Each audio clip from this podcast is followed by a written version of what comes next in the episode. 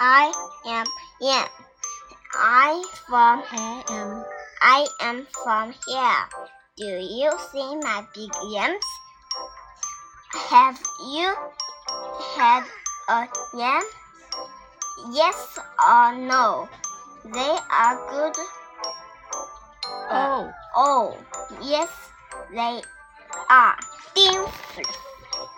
My job is to cut the bud for the of of the yam. I put the bud in the pit. Mud is good for a yam. This bug is bad for the a yam. I have a job to do. Oh, I see a lot of bugs. They are this these are uh, this is this is a big job. The yam can get big.